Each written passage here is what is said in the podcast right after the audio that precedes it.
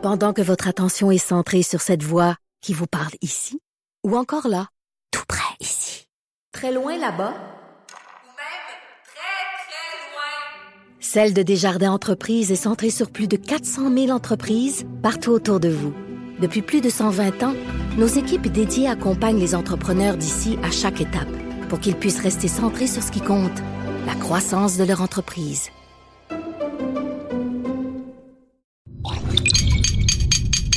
Cube Radio.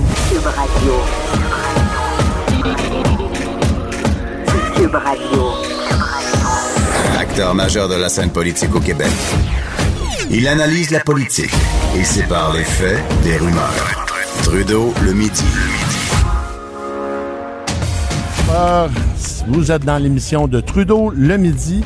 Euh, en remplacement, Mathieu Boivin, directeur des contenus, euh, en remplacement de Jonathan Trudeau, excusez-moi. Mathieu Boivin, directeur des contenus numériques pour Québécois à Québec. Je suis avec ma collègue euh, Véronique Morin, directrice, euh, pas directrice, pas encore. Ouais, Euh, belle pro- promotion. pro- productrice de contenu numérique chez Québécois à Québec. Ça va bien, Véronique? Ça va très bien. Excellent. Grosse journée de politique fédérale aujourd'hui. On va bien sûr revenir en cours d'émission pour parler de, du témoignage de euh, Gérald Botts. euh, à, à Ottawa, ça c'est clair qu'aujourd'hui l'affaire SNC à Lavalin, on va vous en parler en cours d'émission. Ensuite, on va euh, recevoir Maxime Dubois, agent d'information, service conseil automobile au CA Québec, pour parler de l'évolution de la, la voiture électrique, exactement, parce que nous sommes aujourd'hui, bien sûr, en direct du Salon de l'Auto de Québec, comme hier. Ça s'entend d'ailleurs. Il y a D'ailleurs, plein d'enfants autour de il y a nous. beaucoup d'enfants, exactement. Euh, et en fermeture euh, d'émission, euh, oh, excusez-moi, je me suis trompé. Non, non, Et- avant, on va recevoir Denis Anger. oui, Denis Anger, Historien. voilà, historien, pour parler de l'histoire de SNC-Lavalin, parce que cette immense firme-là qui est le- dans les médias Le aujourd'hui, fleuron québécois. le fleuron québécois, donc Denis Anger sera là pour parler de euh, l'é- l'évolution de l'histoire d'SNC-Lavalin. Et en ouverture, Véronique, on reçoit euh, Guy Saint-Jacques, ancien ambassadeur du Canada en Chine, pour parler d'un autre dossier de politique fédérale très important aujourd'hui. C'est le, dossier Huawei. Monsieur Saint-Jacques, vous êtes avec nous? Oui, euh, bonjour M. Boi- Boivin, bonjour Mme Morin. Bonjour, Bonjour. Saint-Jacques. Bonjour, merci d'être là. Euh, premièrement, avant d'aller dans le vif du sujet, parce qu'aujourd'hui, c'est il y a une, euh, une première euh, date, de, il y a une première audition pour l'ex- l'extradition, pourriez-vous nous dire, euh, peut-être faire un genre de résumé, pourquoi le Canada est pris aujourd'hui dans, ce, dans cette situation-là avec cette immense firme euh, internationale chinoise? Oui. Bien, je dirais que tout ça fait partie de la euh, grande guerre commerciale qui a cours actuellement entre les États-Unis et la Chine, qui a commencé euh, l'an passé par l'imposition de tarifs de la part du président Trump. Et euh, ensuite, il y a eu euh, d'autres révélations sur le plan de la sécurité où M. Trump disait que la compagnie Huawei, euh, que son équipement présentait des risques et donc il, y a, il y a eu une décision qui a été prise aux, États-Unis interdisant l'utilisation de tel équipement dans tout l'appareil gouvernemental américain, puis aussi des pressions sur les alliés pour qu'ils fassent la même chose en disant il y a trop de risques euh, de sécurité. Et bien sûr, la, la réaction de la Chine, euh, ça en a été une euh, d'inquiétude parce qu'ils se sont dit euh, Huawei, c'est un de nos fleurons. On veut en fait euh, reproduire euh, le succès qu'ils ont sur la scène internationale dans d'autres domaines. Et puis là, si les Américains commencent à nous mettre des bâtons dans les roues, on ne sera pas capable de, de- de procéder autant qu'on voulait. Et puis, euh, ajouter à ça les sanctions américaines contre euh, l'Iran, puis la surveillance qu'ils exercent pour essayer d'attraper des compagnies qui contreviendraient à ces sanctions-là. Et ça nous amène au 1er décembre. Euh, les Américains euh, apprennent que Mme Mang va transiter par euh, Vancouver en route vers le, Mexique. Et ils utilisent le, mandat d'extradition qui existe entre les, les deux pays pour nous demander qu'elle soit arrêtée lors de son passage à Vancouver.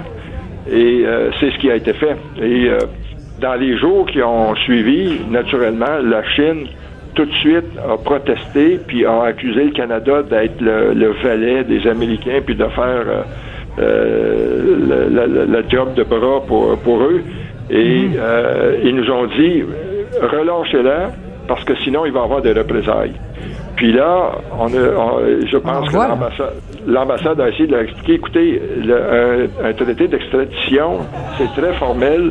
Il faut satisfaire les conditions. On peut pas, euh, quand on a une requête, on est obligé euh, de la satisfaire et puis il faut laisser le processus légal euh, suivre son cours.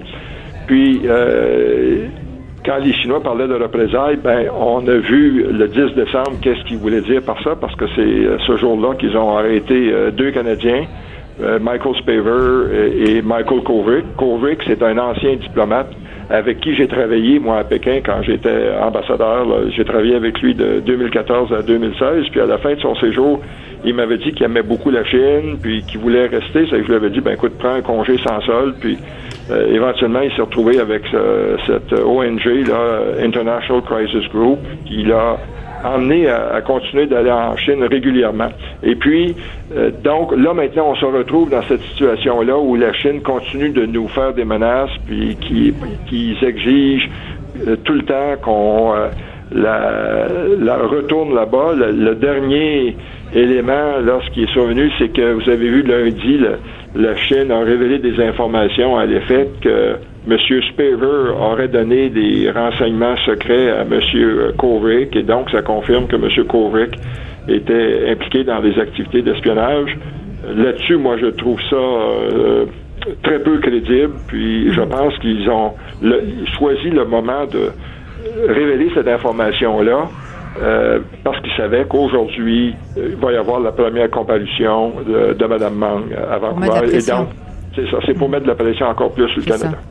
Bon, là, on en est juste au début, hein, de, euh, et ça peut durer très, très, très longtemps, des mois, voire même des années, euh, cette, euh, ces procédures d'extradition. Qu'est-ce qui arrive? On parle peut-être d'une possible entente entre la Chine et les États-Unis. Qu'est-ce qui arriverait à ce moment-là avec le Canada? Est-ce que, Oui. est-ce que, oui. Ben, D'un côté, c'est ça, il faut, il faut espérer qu'il y ait un miracle parce que euh, les accusations que- qui ont été déposées par le FBI sont très claires puis graves. Et puis en fait, le, un processus d'extradition, c'est euh, c'est pas aussi euh, complexe qu'un procès. Euh, le fardeau de la preuve est pas aussi élevé. Il, suffit de démontrer que les crimes que la personne a commis serait punissible euh, d'une sentence euh, au Canada. Et puis, elle est la compagnie Huawei est accusée de vol de technologie, ils sont accusés de fraude fiscale. Et ça, ce sont des crimes euh, au Canada. C'est donc, je pense que le, juge, éventuellement, va voir ça, puis va, il va confirmer que ce serait des crimes punissables au Canada.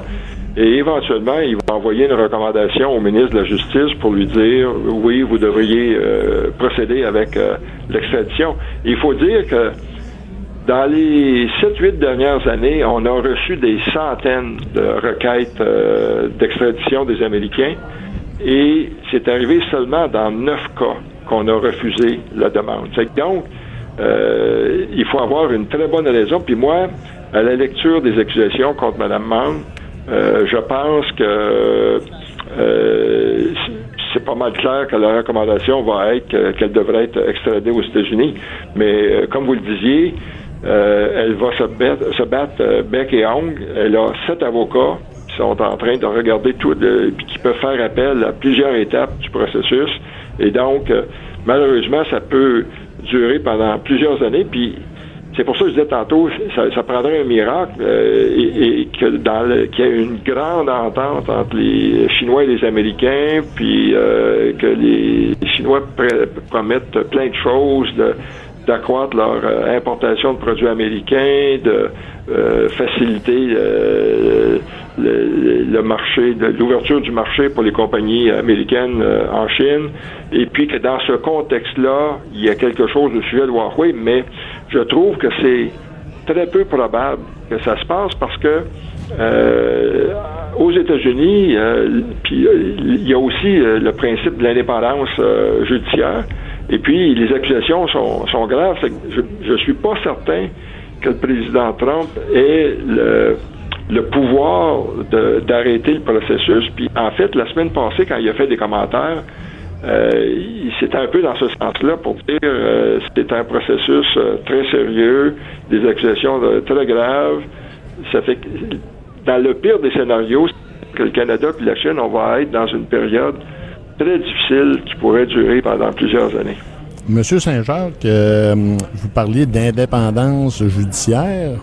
C'est clair que l'affaire SNC-Lavalin, qui n'est pas euh, directement impliquée dans ce dossier-là, vient nuire au gouvernement fédéral et à Justin Trudeau et à toute son équipe, parce que là, clairement, on a c'est clair, il y a eu... euh, les- le premier ministre, le bureau du premier ministre a demandé euh, à ce qu'il y ait des gestes de fait pour permettre à SNC-Lavalin de continuer à être en affaires. Les Chinois lisent les journaux et ils doivent voir une espèce de deux poids, deux mesures là, ici. Ben, c'est sûr qu'ils ont utilisé ça. Euh, D'ailleurs, il y a eu un porte-parole du ministère chinois des Affaires étrangères qui, en a parlé euh, à la fin de la semaine passée. Mais le, le problème pour Ottawa, c'est que les Chinois refusent de, de s'asseoir pour qu'on discute de ces questions-là. Puis, euh, ils disent la, la seule façon de vous rencontrer, c'est que vous promettiez que Mme Mang va être euh, libérée. Bien sûr, on, on peut C'est pas difficile de négocier dans ce temps-là. Là. c'est ça. Et puis, si on avait la chance de s'asseoir avec eux, puis d'ailleurs, c'est ça, c'est un peu paradoxal, parce que en 2016, c'est les Chinois eux-mêmes qui avaient suggéré qu'on crée un nouveau dialogue. Il y a plusieurs dialogues euh, euh, entre les deux pays, puis ils ont euh, demandé qu'on en crée un nouveau pour parler des questions de sécurité nationale et de l'état de droit. Parce qu'ils étaient offusqués à toutes les fois qu'un premier ministre euh, soulevait des cas euh, consulaires avec euh, le président chinois, avec le premier ministre. Puis on avait accepté de créer ce, mécanisme-là. D'ailleurs, c'était de cette façon-là qu'on a réussi à, régler le cas d'un autre Canadien qui avait été arrêté un peu dans des circonstances similaires en 2014, là, Kevin Garrett. Euh, lui et sa femme avaient été arrêtés puis accusés d'espionnage, mais ça faisait c'était le même scénario. On avait arrêté un citoyen chinois qui s'appelait Su Bin à Vancouver à la demande des Américains qui voulaient l'extrader parce qu'il était accusé d'espionnage. Puis finalement, c'est grâce à ce mécanisme-là qu'on a pu régler tout ça. Monsieur Garrett a été condamné à six ans de prison, puis tout de suite après le prononcé de la sentence, ils l'ont euh, expulsé euh, pour des raisons médicales. Puis, en fait, si on pouvait s'asseoir avec eux, on leur expliquerait les différences entre le cas SNC-Lavalin puis euh, le cas de, Mme Mang. Parce que dans le cas de SNC-Lavalin, euh, euh, cette idée de négocier avec la compagnie un accord de poursuite suspendu, c'est dans la loi canadienne. Puis c'est juste une question de décider. Puis en fait, ça n'a jamais été appliqué. C'est disponible depuis, je pense, octobre 2018, mais il n'y a jamais une compagnie. Puis en théorie, euh, SNC Lavalin euh, se qualifierait pour bénéficier de ça. Mais bien sûr, tant qu'on peut pas s'asseoir avec les Chinois pour leur expliquer tout ça, puis euh, je pense de toute façon, ils sont pas dans un mode d'écoute. Et là, pendant ce temps-là, on a nos deux diplomates, ex-diplomates canadiens qui sont emprisonnés. Est-ce qu'est-ce qui, qui risque quoi là, là-bas C'est c'est inquiétant là. C'est Ben, d'abord, que c'est le ça, il faut- gouvernement peut faire? Hmm, C'est ça. D'abord, il faut dire qu'ils sont détenus dans des conditions euh, très difficiles parce que euh, la loi chinoise permet euh, une période d'interrogation qui peut durer pendant six mois, donc en théorie là, jusqu'au euh, 10 euh, juin. Et ils sont détenus dans un lieu secret. Ils n'ont pas accès à un avocat. Les lumières sont euh, euh, allumées. Ça reste allumé 24 heures par jour euh, dans la pièce où, où ils sont. Il y a toujours une personne dans la pièce. euh, même quand ils vont à la toilette, il faut que la, porte reste ouverte. Ça aucune intimité. Puis, ce qui est plus dommageable, c'est qu'ils sont soumis à de longues séances d'interrogation chaque jour. Euh, tout ça est filmé, puis euh, ils essaient de- donc de créer une atmosphère où il y a tellement de pression que la personne va craquer puis admettre n'importe quoi. Puis je présume que l'information qui a été révélée lundi, ça fait suite à l'interrogation de M. Spaver, il a dû révéler, oui, j'ai rencontré Kovic, puis je lui ai parlé de qu'est-ce qui se passait euh, en Corée du Nord, puis selon la loi chinoise, c'est très facile de trouver quelqu'un coupable de- d'espionnage. Il y avait eu une pauvre citoyenne chinoise qui a été condamnée euh, pour des, euh, des fins d'espionnage parce qu'elle avait envoyé à l'étranger des découpures de presse. Les Chinois disaient ah c'est euh, c'était pour aider une puissance étrangère, c'était de l'espionnage, puis euh, elle s'est retrouvée en prison. Et dans le pire des cas pour eux, parce que là, c'est ça, quand on va arriver à la fin de cette période-là de six mois, euh, si les accusations formelles sont portées contre eux, dans, dans mon expérience, euh, 99,9% des gens euh, sont trouvés coupables. C'est que ça veut dire que les dés sont pipés contre eux. Les dés sont Et pipés d'avance. là. C'est ça. Puis dans le pire des cas, ça pourrait, il pourrait être euh, sujet à, à la peine de mort si, si les Chinois décident que le- ce qu'ils ont commis comme crime était euh, si grave. Ben, que ça peut être soit la peine de mort ou la, la prison à vie. Donc, euh, c'est inquiétant pour eux. Puis il y a un troisième cas d'un autre Canadien. Là, euh, Oui, rap- euh, rapidement, M. Saint-Jacques. oui.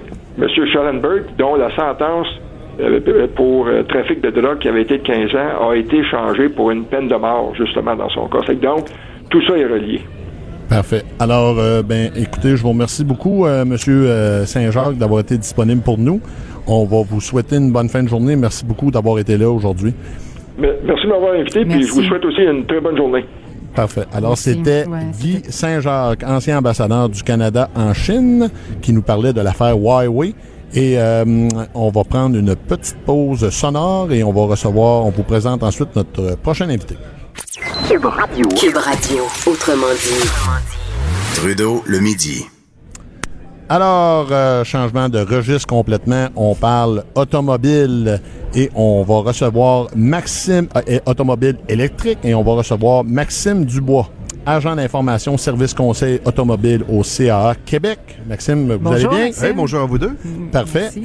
Donc, vous, expliquez-nous euh, en premier lieu votre travail chez CA et par rapport à la voiture électrique. Qu'est-ce que vous faites au salon du, de l'auto aujourd'hui, euh, ce- cette semaine, par rapport à l'auto électrique et euh, son évolution? là? Ben oui, ben, certainement, on va regarder ça. Et moi, dans le dans, dans le le day-to-day, comme on dit en bon français, euh, moi, je travaille pour le CA Québec depuis plusieurs années déjà. Euh, mon titre exact, c'est agent d'information service conseil automobile. Ça consiste à euh, donner de l'information pour les membres du CA. C'est un service qui est gratuit. On pense souvent que le CA, c'est le remorquage, mais il y a pas mal plus plus de choses que ça. Alors, les membres qui veulent avoir euh, de l'information concernant la valeur euh, de leur véhicule, les choix aussi, les codes de fiabilité, choix en pneus, euh, les lois aussi, on pense aux pneus à crampons. Bon, il, y a des, il y a des pneus d'hiver avec des dates, mais il y a des pneus à crampons aussi, il y a d'autres dates aussi euh, là-dessus. Donc, les codes de fiabilité. Alors, c'est mon rôle, moi et mes collègues, on est plusieurs à faire ça. Donc, on prend euh, euh, plusieurs, plusieurs, plusieurs euh, demandes à chaque année. Et pour le salon de l'auto, en fait, les fabricants euh, nous, nous aident, en fait, à peut-être démystifier le véhicule électrique. Donc, avec l'aide du gouvernement et de Flo, qui est notre partenaire pour euh, nous prêter les, fameuses bornes électriques, on a euh, 12 véhicules euh, qu'on met à la disposition des visiteurs du salon, membres ou pas membres du CA, où on peut faire justement un essai routier, environ un 5 km, 5,1 km pour être précis, autour d'Exposité pendant, tout le long euh, du salon. De quel modèle on parle? Et on a quand même de, de très beaux modèles. Si vous voulez qu'on fasse la nomenclature au complet? Pourquoi pas? Non, Alors juste on y 12. va. On, ben, on va y aller, on va, les dé- on, on va les démêler premièrement. Donc les véhicules entièrement électriques. On a la Chevrolet Bolt pour cette année. On a la Hyundai Ioniq, la Hyundai Kona, la Nissan Leaf et la Volkswagen e-Golf. Ça, ce sont les 100% électriques. Lorsqu'on parle des véhicules électriques à autonomie prolongée, on n'en a qu'un seul, la euh, Chevrolet Volt. On a dans les hybrides classiques qui ne sont pas branchables, enfichables, qu'on devrait dire en bon français, la Toyota Prius, qui ce modèle, par contre, on a un modèle qui est all-wheel drive, donc quatre motrices. C'est une première, ça, canadienne, qu'on est capable d'avoir ici. Et on a des véhicules hybrides rechargeables, donc la Honda Clarity, la Kia Niro, la Mitsubishi Outlander, PHEV, c'est important de le préciser, la Toyota Prius Prime, et on a aussi cette année le véhicule à pile combustible, donc qui n'est pas électrique, qui fonctionne comme un véhicule électrique, mais recharge hydrogène, qui est la Toyota Mirai. Donc, ce sont les véhicules qu'on a laissés pour cette année. Dans ces types de véhicules-là, quand on parle de véhicules électriques, euh, souvent on parle d'argent, c'est-à-dire ça coûte très cher s'en procurer un. Qu'est-ce qu'il en est au niveau des coûts maintenant pour acquérir un, un véhicule euh, électrique? Dans les coûts pour, euh, donc, pour débourser, pour acheter, faire l'achat Oui, faire l'achat, oui. OK, ben il y a quand même, euh, si on regarde euh, rapidement, c'est sûr que ça peut paraître plus élevé qu'un moteur essence, euh, qu'un modèle moteur essence. Par contre, il faut faire attention, il y a des généreux rabais du gouvernement encore qui sont applicables. On parle sou- souvent, va, ça, ça vient jouer directement avec l'autonomie, donc de la pile, ce qui fait que le rabais est en conséquence de. Donc, si on regarde, exemple, pour la Chevrolet Bolt qu'on par- qu'on- on parlait tantôt, on parle d'un prix de détail suggéré par le fabricant à 46 500 mais admissible au rabais de 8 000 Donc, ça, commence à être intéressant. 46 moins 8 000 Et si on pense au coût d'utilisation qui est pas mal moindre après, Moins d'essence à, à payer, c'est évident. et de 1, puis beaucoup moins d'entretien, plus de changement d'huile à payer, euh, bon, euh, plus de système d'échappement à payer. Les freins seront beaucoup moins sollicités, euh, étant donné qu'il y a un système de régéné- régénératif. Donc, entretien beaucoup moins élevé. Donc, à l'achat, oui, un peu plus cher, mais en- sur le, Sur on, le on long récupère, terme. assez- on récupère Oui. énormément. Oui, oui, oui. Donc, euh, laquelle, euh, lequel des modèles est le plus populaire parmi vos visiteurs? C'est juste une journée que c'est commencé, mais Ah Oui, mais on a une demande. Ça fait longtemps que les membres nous téléphonent aussi pour savoir allez-vous être encore de 1 au Salon de l'Auto? Oui, est-ce que la Hyundai Kona sera là? Oui, elle est là. Ah, Pourquoi la Kona? Ouais. C'est la première fois qu'on est capable d'avoir une aussi grande autonomie pour euh, un montant relativement abordable. On quelle parle, l'autonomie? ben, on parle de un plus de 400 400 km. Là. On peut se rendre à Montréal, de Québec. Tout à fait, tout à fait. Oui, absolument. Été comme hiver, parce que souvent, on- l'enjeu, la pile, on pense, on se fait dire, c'est l'hiver. C'est que c'est la pile, euh, disons, euh, perd en énergie Ouais. plus rapidement à cause de l'hiver. Qu'est-ce que vous, oui, du ça. froid, qu'est-ce que vous pouvez nous dire par rapport à ça? C'est sûr que l'autonomie affichée dans le tableau de bord va toujours enregistrer les dernières euh, conduites qu'on a eues, les dernières expériences. Un peu comme la consommation en temps réel avec un modèle essence qu'on voit. Ouais. Lorsqu'on part un, un feu rouge, euh, on arrête euh, au feu rouge, on repart au feu vert, ben, on voit que la consommation immédiate a des chiffres astronomiques. On voit des 18 litres au 100. Que c'est ça? Ça se peut pas que ça fasse ça, mais c'est sur le coût présent en, en- temps réel. Au fur et à mesure qu'on va avancer, ben, la- l'autonomie va se euh, réajuster avec ça. Donc, je, je, juste, euh, je m'avais dit tantôt, on peut faire en- enfin Montréal-Québec. On pouvait le faire quand même sans avoir une Kona. Ah oui? Ben oui, il y a un système de recharge qui est partout, partout sur le long du réseau aussi. oui, on peut mais faire là, des, euh, t'arrêtes. Puis ça prend combien de temps à se recharger? ben, ça dépend encore une fois de la type de pile, ça dépend quel type de recharge on va prendre. Si on prend un 240 volts, c'est pas très- tellement long, mais les 400 volts, on parle de 80% de la recharge en dedans de 20 minutes. Ben, c'est... Ben 20 C'est minutes, t'as long, le temps d'aller faire un arrêt au puits, prendre un café, euh, ça se fait bien. Ouais, OK. Les gens sont plus impatients que ça, je crois. Oh non, non, non? Non? non. Ben, Ben ça, il faut vraiment, si on doit arrêter, parce que la plupart, Ouais. on- ça va quand même assez bien là, dans les autonomies. On a du 200, du 250, 300, 350 et là jusqu'à 400 km. Donc ça se fait quand même bien, là, le Montréal-Québec. en avez-vous des modèles euh, manuels? Parce que moi, je conduis manuel, je suis une... Ça n'existe pas. Ah, Ça n'existe pas. vous venez de me perdre. La, la technologie ne le permet pas actuellement ou c'est que les, les, les- les détaillants n'en développent tout simplement pas pour des raisons économiques? En fait, on n'a pas de, de, de, de tour minute qui existe avec de- le, le moteur électrique. On peut pas avoir le, le- le tachymètre, ce qu'on appelle en bon français le RPM. Là. On n'en a pas dans ces véhicules-là, puisqu'on n'a pas de régime moteur.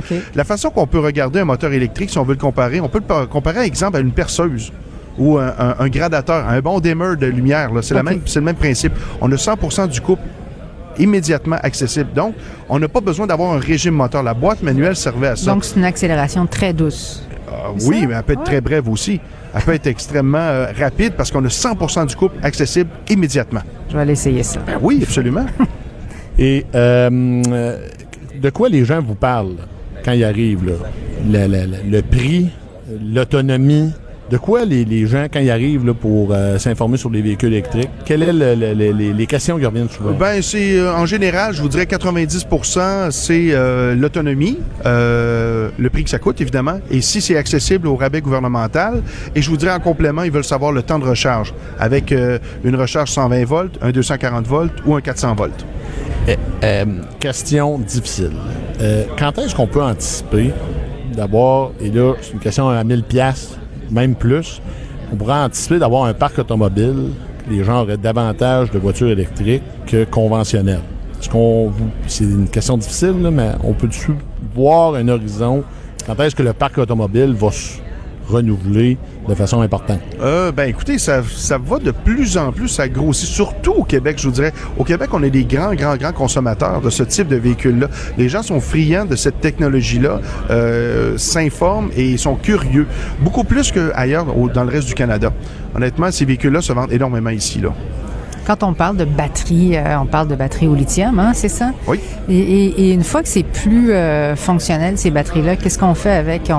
On, dit que c'est des véhicules beaucoup plus propres, mais la problématique là, de recyclage de ces batteries-là, est-ce qu'ils s'en vont au vidange? Est-ce que c'est... euh, parce que c'est très polluant. hein? Ben, je vous dirais qu'il y a de belles façons encore de, de récupérer ça. Entre autres, Toyota a un super beau programme pour récupérer, une fois que ces batteries seront, seront peut-être plus euh, utilisables pour euh, les véhicules, ben, ils vont les utiliser pour faire, emmagasiner de l'énergie pour, pour, euh, pour euh, l'éclairage dans des, dans des entreprises, dans des grosses usines.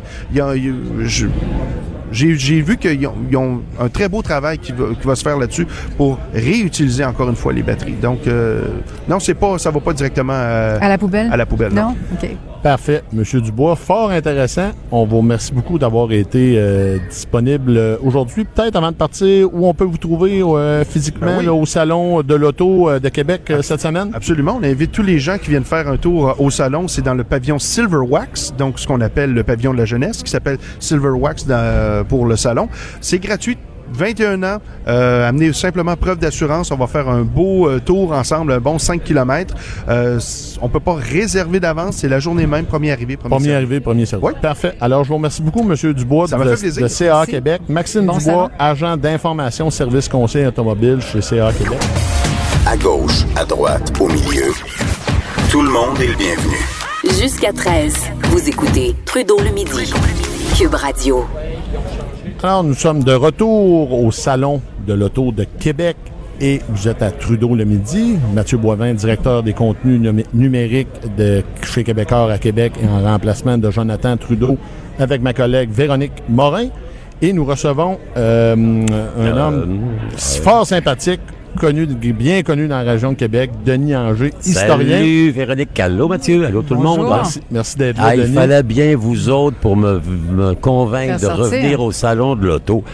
C'est beau, hein? C'est euh, c'est attrayant. Vous le C'est regrettez de- pas? Ah ben regardez, ça donne le goût d'acheter. Il y a le plaisir de pouvoir s'acheter dans un véhicule de 241 000 Il y en a un de On 165 peut rêver. 000 Ouais, juste ici, euh, la Porsche Carrera. Bon, à 160 000, on peut rêver. Hein? C'est mais c'est magnifique. J'ai regardé un peu les gens, ils s'assoient, ils sont ravis, ils ont les yeux pleins d'étoiles. C'est sûr que, comment dire, le, le coffre-fort ne suit pas nécessairement le véhicule, mais enfin. enfin, c'est agréable d'être là. Merci de l'invitation. Mathieu, heureux de te rencontrer. Véronique aussi. Ça me fait plaisir. Parfait. Denis, on est ici pour parler euh, le dossier SNC Lavalin Eh, fait parler beaucoup dans les médias, mais cette firme d'ingénierie-là a une histoire et c'est pour ça que vous êtes là pour nous en parler C'est aujourd'hui. ça, moi je suis l'historien maison, donc euh, c'est sûr, ben, on l'a vu encore ce matin, vous avez vu la, la comparution de- du grand ami de M. Trudeau, M. Gerald Botts, qui là, c'est pour ça, c'est- on n'a pas vraiment parlé. Donc, SNC Lavalin est dans l'actualité, peut-être pas pour les bonnes raisons, certainement pas pour les raisons pour lesquelles le fondateur initial, euh, qui s'appelait M. Surveillère, hein, Surveilleur. Surveillère, c'était un Suisse qui était venu travailler au Canada en 1900, qui avait étudié euh, le génie et qui a créé en 1911 à Montréal une firme d'ingénieurs. Vous savez, les ingénieurs, on- les Romains, il y en avait il y a 2000 ans. Il y avait des gens qui construisaient les cathédrales, mais c'était pas une technologie scientifique. On apprenait comme un, apprenti. Vous étiez un maçon, vous deveniez un apprenti, vous faisiez, à l'époque, on appelait ça le Tour de France, les compagnons du Tour de France, on apprenait à construire, et ensuite vous deveniez un maître, un compagnon. 19e, 20e siècle, on commence à être plus contemporain, donc les usines se font partout, on a besoin de savoir, et on a tellement de grandes catastrophes qui viennent nous faire réaliser que ça serait peut-être pas bête que si on construit quelque chose, on sache comment les charges sont portées, comment les structures tombe. se tiennent, comment ça tombe. Et on a un bel exemple, à peu près à la même époque où M. Surveillard s'installe à Montréal, le pont de Québec qui va tomber non pas une fois, mais deux fois. Hein? 1907, Plouf, 80 morts, dont une trentaine d'Indiens de Kanawake. Et 1916, Travée centrale, Plouf, à nouveau, encore une trentaine de morts. Donc, on va commencer fin 19e, début 20e, avec des catastrophes, des ponts qui s'effondrent, des immeubles qui, qui tombent, etc. Se dire, ben là, il doit y avoir une méthode un peu plus technique. Et c'est à ce moment-là qu'on va créer les premières écoles de génie. Parfait. D'abord à McGill, à Montréal, et ensuite, évidemment, Polytechnique, qui va devenir une pépinière d'ingénieurs à travers le Québec, et dont, comment dire, la responsabilité sur l'émergence de SNC-Lavalin est importante. Polytechnique Montréal, et ensuite la faculté de génie de l'Université Laval, ici à Québec. Surveilleur s'installe, va faire des contrats, Première Guerre mondiale. Il commence à travailler un peu sur la manière technique de le faire. Sa petite compagnie de un ingénieur va prendre de l'expansion. Ils vont passer à trois. Ils vont, ils vont tripler en C'est une 1936. augmentation de 300 là. C'est ça. Il va s'associer à un autre Suisse d'origine, Nessinger, et avec un Canadien français qui s'appelle M. Schoenvert. Donc, ils vont créer une compagnie qu'on va appeler Surveilleur, Nenninger et Schoenvert. Le SNC. Voilà.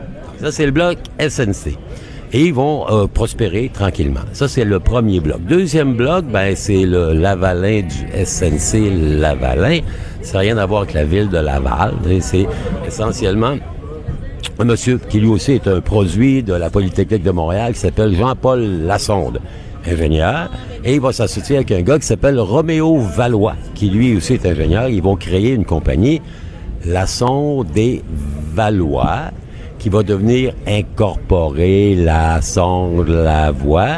Et ils vont introduire, ils vont accepter dans la compagnie le gendre de M. Vachon qui s'appelle M. Lamar, Bernard Lamar. On Oui. s'en souvient, vous vous souvenez de Oui, ça oui, peut-être. René Bernard Lamar qui incarnait, lui, euh, un monsieur, un, philanthrope extraordinaire à Montréal, qui incarnait le génie québécois dans toutes ses facettes. Mhm. Il était le gendre. Ça aide un peu, garantissant de la compagnie, d'être le gendre du fondateur. Donc, il y avait- et ça va devenir ça, Lavalin. Hein? La sonde, Valois, incorporé Lavalin. Donc, Voilà. les deux commencent à faire... hein? Jusqu'à ce moment-là, il n'y avait pas eu de, de scandale. Non, non, non. Ben, à l'époque, on avait peut-être une tolérance au risque un peu plus importante. hein. On est dans les années 50, dans les années 60. Le Québec se construit, le Québec se Une fait. nouvelle génération d'ingénieurs. Mon père est- a étudié à Polytechnique Bon. justement pendant cette période-là. Et, et on croit que tout est possible et tout est permis. Les richesses ici sont considérables. Le budget du Québec, quand Duplessis meurt, quand l'Union nationale perd le pouvoir, la dette nationale, c'est rien. C'est rien. Ils peuvent construire, ils peuvent emprunter. Ils s'imaginent qu'ils sont capables de tout faire pour l'éternité. Donc, on va faire quoi? On va construire tout le réseau des cégeps. euh, les écoles polyvalentes. On va construire évidemment les grands projets de barrages hydroélectriques. On va faire la baie James, on va faire Manicouagan, on va faire Outarde, on va faire le métro de Montréal, l'Expo 67, euh, la colline parlementaire de Québec. Et on a besoin d'ingénieurs, d'ingénieurs qui parlent français. Vous savez que euh, ce qui va faire la puissance, c'est vraiment la cohérence du gouvernement du Québec qui dit, moi, je suis le donneur d'ouvrage et j'aimerais que mes gens travaillent avec des gens qui sont capables de s'exprimer dans leur langue. Contrairement au Canada anglais, où les ingénieurs américains vont jouer un rôle important, les Jacobs de ce monde, qui vont aller chercher, les Halliburton vont aller chercher les, les contrats à Toronto, à Winnipeg, à Vancouver, ben, au Québec, SNC d'un côté, Lavalin de l'autre et plusieurs autres firmes d'ingénieurs conseils. On, on- Génivard, par exemple, qui a été créé ici à Québec, Roche, qui est aussi un groupe important, BRP, qui est un groupe important. C'est des groupes Canadiens, Français, catholiques qui parlent français, qui vont travailler pour un donneur d'ouvrage qui est le gouvernement du Québec. Ils vont prospérer. Ils vont prospérer à tel point qu'il y a 25-30 ans, sur les 10 plus grands groupes d'ingénierie dans le monde, il y en avait trois Québécois. Quand même pas rien, là. Oui, oui. Donc ça va bien. Évidemment, est-ce qu'à l'époque, on savait comment graisser une pâte ou comment inviter un conseiller municipal à un match du Canadien? Probablement qu'on le savait. Non. C'était accepté Hein? aussi hein, à Et- ce et moment-là? c'était, il y avait, comment dire, une certaine tolérance. On fermait les yeux, on disait, bah, si tout le monde le fait, on va le faire, etc., etc. Et à force de se fermer les yeux, ben, on a ouvert la porte à des pratiques. Et la commission Charbonneau, Mathieu, Véronique, on s'en souvient, je pense que c'était très clair. Révélateur, Que c'était ah ouais. absolument systématique. Tous les bureaux d'ingénieurs conseils le faisaient. Euh, euh, et dans le cas de SNC-Lavalin, ben, non seulement ils le faisaient ici, mais eux, ils disaient, notamment sur les marchés internationaux, lorsque vous vous battez contre l'Américain Halliburton, contre le Français Bouygues, contre WSP, le Britannique, et que vous essayez d'avoir un contrat en Libye, hein, les fils Kadhafi, beau pays, au Maroc, en Algérie, dans des endroits où la... L'éthique, Ouais, l'éthique est élastique, hein? un peu beaucoup. Très, très élastique. Ben, évidemment, on, on- on est contaminé un peu. Donc, pour en venir à mon histoire, SNC de son côté, Lavalin de son côté, ils saillissent ces deux-là parce que c'est les deux plus gros. Hein, ils sont deux des trois plus gros au monde. Et euh, en 1991, il y a des problèmes financiers. SNC commence à avoir des ennuis, il y a quelques contrats qui ont mal tourné, donc ils sont euh, menacés d'être fusionnés, absorbés. Et Robert Bourassa, qui est le premier ministre à l'époque, dit non, non, non, non, on peut pas perdre un fleuron québécois. Mathieu, ça a bien changé. À l'époque, lorsqu'il y avait une rumeur qu'un groupe qui était hors Québec voulait euh, acquérir un Rona, un Saint-Hubert, une entreprise québécoise, tout de suite, Robert Bourassa, qui était à l'époque premier ministre, euh, se levait et disait non, non, on peut pas accepter ça. Donc, il a, il a convaincu Guy Saint-Pierre, qui était, après un parcours politique, aller travailler dans une firme d'ingénieurs, de parler avec nul autre que Gérald Tremblay, le ci-devant maire de Montréal. là. Vous savez Mhm. que celui que... Moi, j'aimais bien qu'on le caricaturait comme un chevreuil. Vous savez, il voyait presque rien, il était aveuglé partout. Et Gérald Tremblay est ministre du Commerce et il va, euh, comment dire, forcer la fusion entre les deux. SNC Lavalin vont oublier que ce sont des rivaux, des ennemis depuis tout le temps. Donc, c'est en- pas une fusion, euh, c'était pas voulu, c'est pas- forcé. C'est pas un mariage d'amour. C'est pas un mariage d'amour. C'est un ça. mariage de raison. C'est-à-dire qu'il y en a un qui va pas très bien, on a peur qu'il soit acquis par des intérêts hors québécois et on va forcer avec la caisse de dépôt qui euh, parle doucement mais qui a à la main un grand chèque, un gros chèque. Hein? Speak softly and carry a big check. Ça marche bien, ça, dans les affaires. Ah Et on va faire la fusion des deux. Et c'est vraiment à ce moment-là que SNC Lavalin va devenir partout, partout, partout. Ils vont faire du transport, ils font de la construction, ils font de la gestion. Ils vont même, à une certaine époque, se lancer dans la gestion des aéroports. En France, SNC Lavalin Airports, comme on dit là-bas, ils vont contrôler pas loin de 19, pas moins de 19 aéroports locaux. C'est énorme. C'est 50 énorme. 000 empl- en- emplois. 50 000 emplois, Dans le 9 000 monde. emplois au Canada, près de 4 000 au Québec. Donc, c'est... Vous savez, il y a, il y a le, le- le maître de tous les économistes, Maynard Keynes, disait, lorsque Hmm. tu dois 1000 dollars à ton banquier, il te tient à la gorge. Tu lui en dois 500 millions, c'est toi qui le tiens. Dans le cas de SNC Lavalin, puis on l'a bien entendu ce matin lorsque le secrétaire, l'an- l'ancien secrétaire de M. Trudeau, M. Booth, est allé euh, témoigner à Ottawa, on ne peut pas se permettre de perdre une entreprise de 50 000 emplois, 9 000 au Canada, 4 000 au Québec, un siège social, un chiffre d'affaires de pas loin de 10 milliards de dollars. Mais vous, comme, comme historien, à quel moment dans l'histoire, justement, de SNC-Lavalin, où vous croyez que ça s'est mis... Vous dites que ça fait partie de la culture de toujours et qu'on s'en est particulièrement rendu compte ça pendant a, la commission? dérapé, ça a dérapé depuis une douzaine d'années. C'est-à-dire qu'on a commencé à le faire, à tourner les coins ronds, un petit peu. Hein? Un petit bout de rue, un, la queue de un égout, un centre municipal. On se dit, ben, ben, ça fonctionne. Puis il y a des gens, vous savez, l'appât du gain. L'appât du gain. On l'a vu avec le président, euh, M. Duhem, qui a été condamné, on s'en souviendra. Le Mhm. vice-président qui été lié avec toutes les tractations sur le CUSUM à Montréal, le centre hospitalier anglophone. Hey, le bonhomme, il a décaissé 24 millions de dollars pour acheter littéralement les élus, les responsables qui prenaient les décisions. À un moment donné, tu as l'impression que parce que tu es gros, tu es inatteignable. Et la beauté de Charbonneau, c'est que même les gros ont été atteints. hein, ils ont été atteints et euh, on les a vus et on les a les stigmatisés. Mais c'est pas une raison pour jeter le bébé avec l'eau du bain. C'est-à-dire que dans les faits, ce qui est, ce qui est important, c'est qu'il faut garder le know-how, la connaissance, les emplois, les milliards, les milliers d'emplois, les milliards de dollars.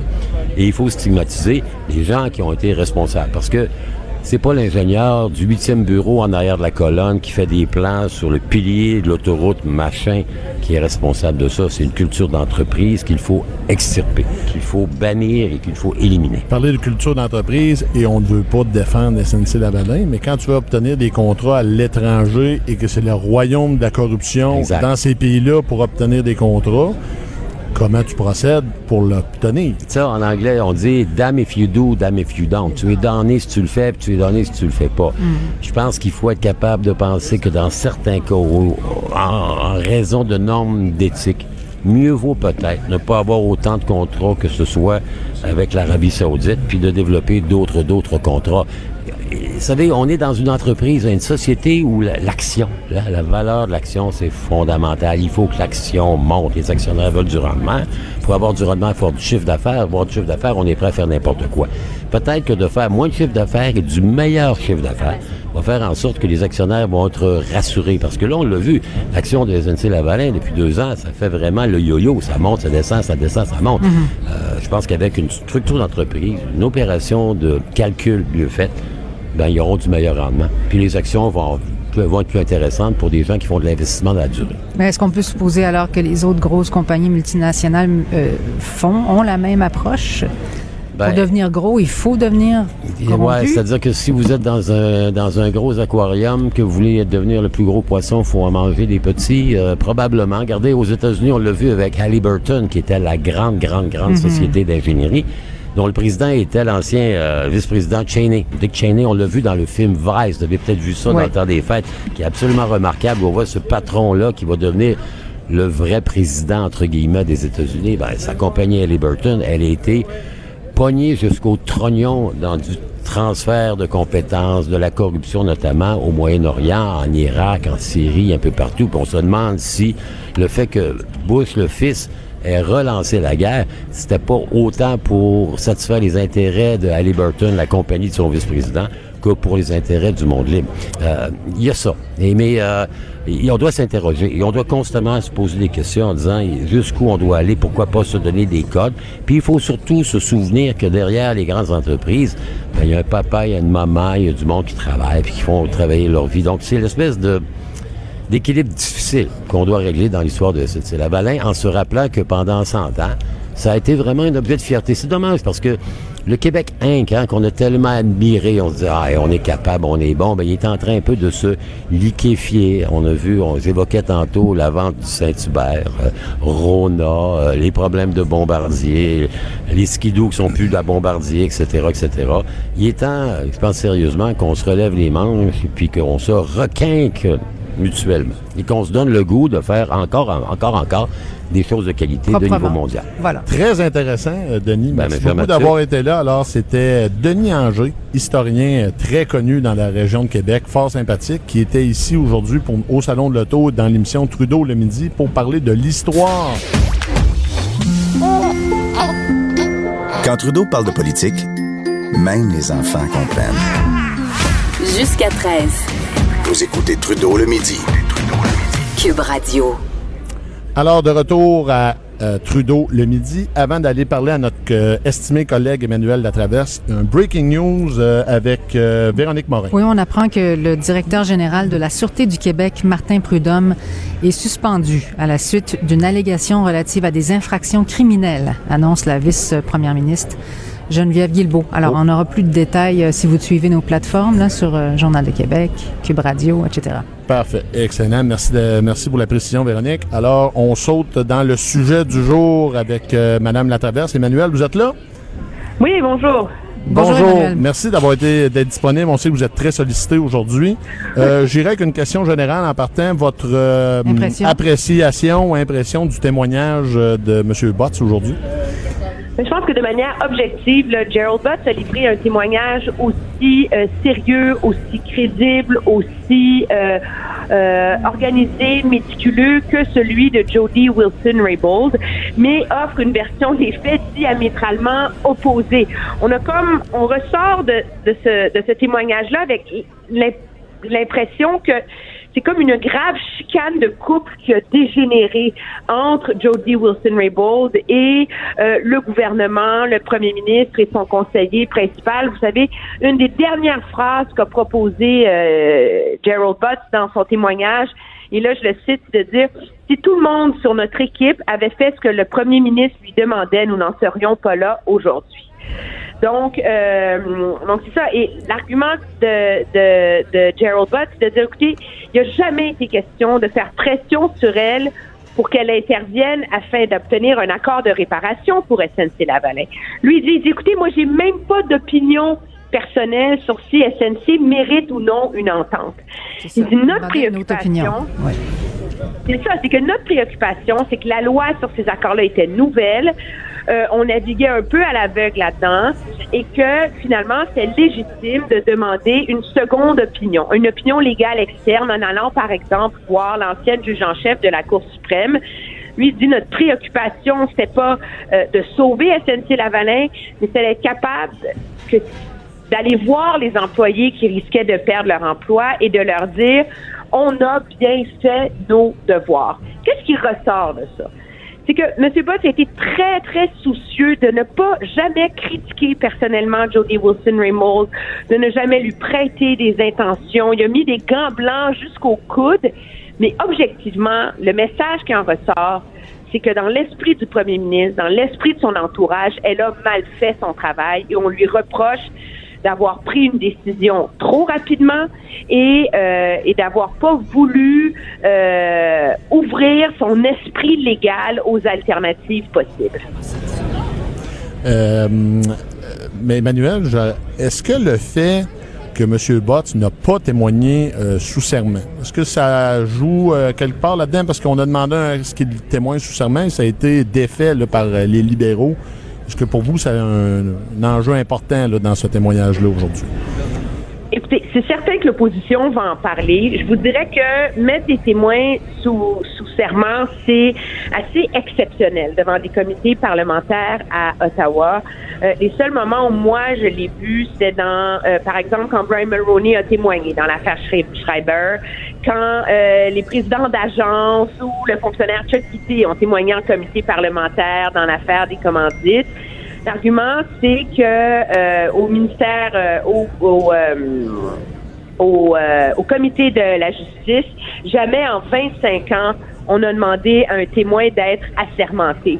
Et que donc, euh, M. Bott ne méritait pas d'être traité comme ça. Je pense qu'il faut... Alors, moi, c'est pas quelque chose qui me dérange particulièrement.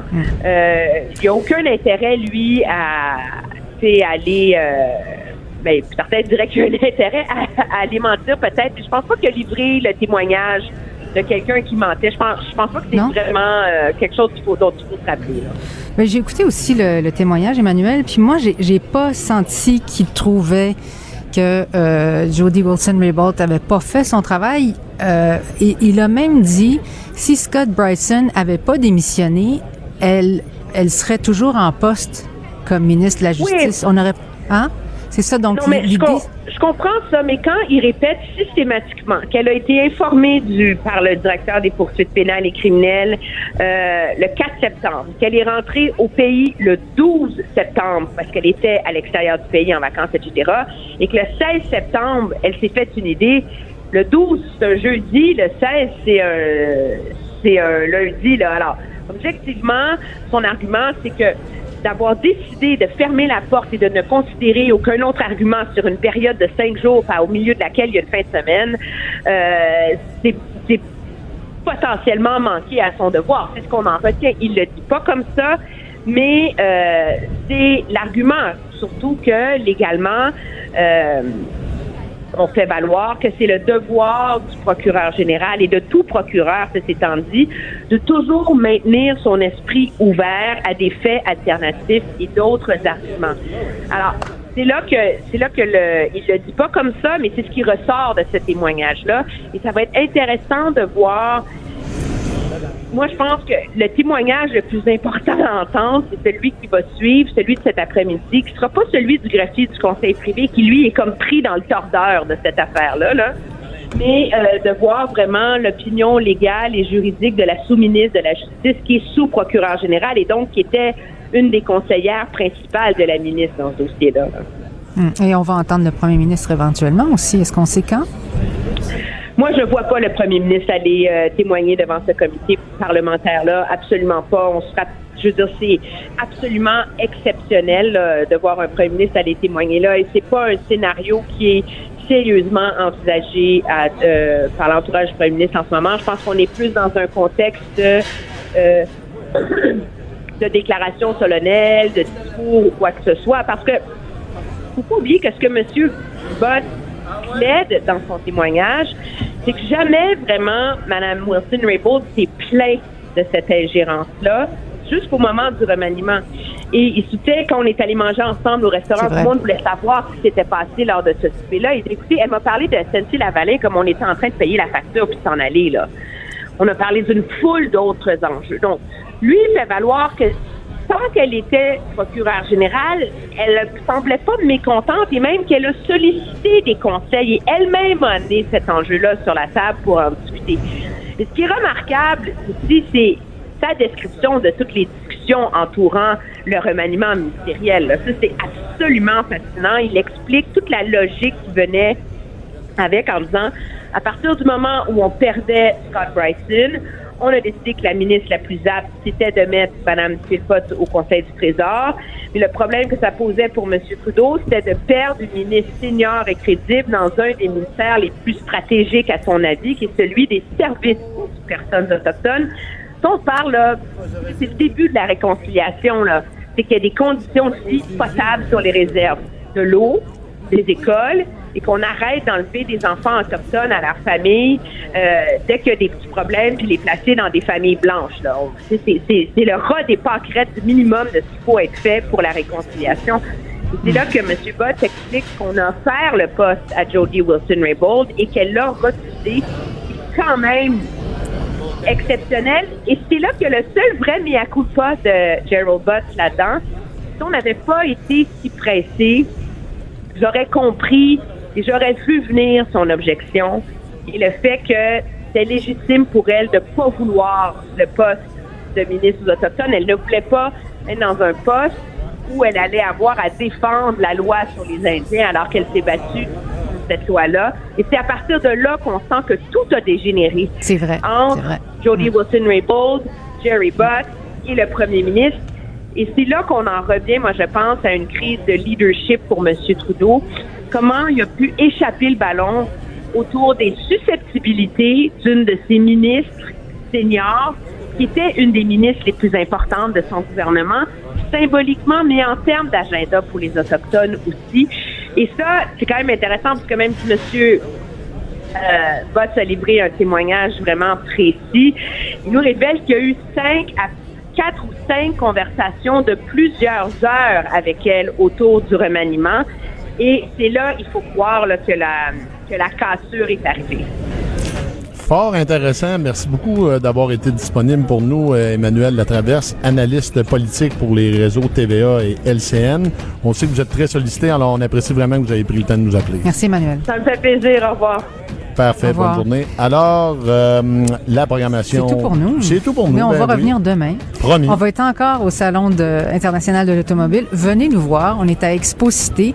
Et demain, on va parler de nutrition, Mathieu. Oui, euh, je pense que c'est le thème est peut-être dirigé vers moi. J'aurais un petit peu d'exercice à faire. Alors, Bon, ben, venez le constater. Venez le constater exactement. Alors, jusqu'à euh, dimanche, nous sommes au Salon de l'Auto de Québec. Cube Radio.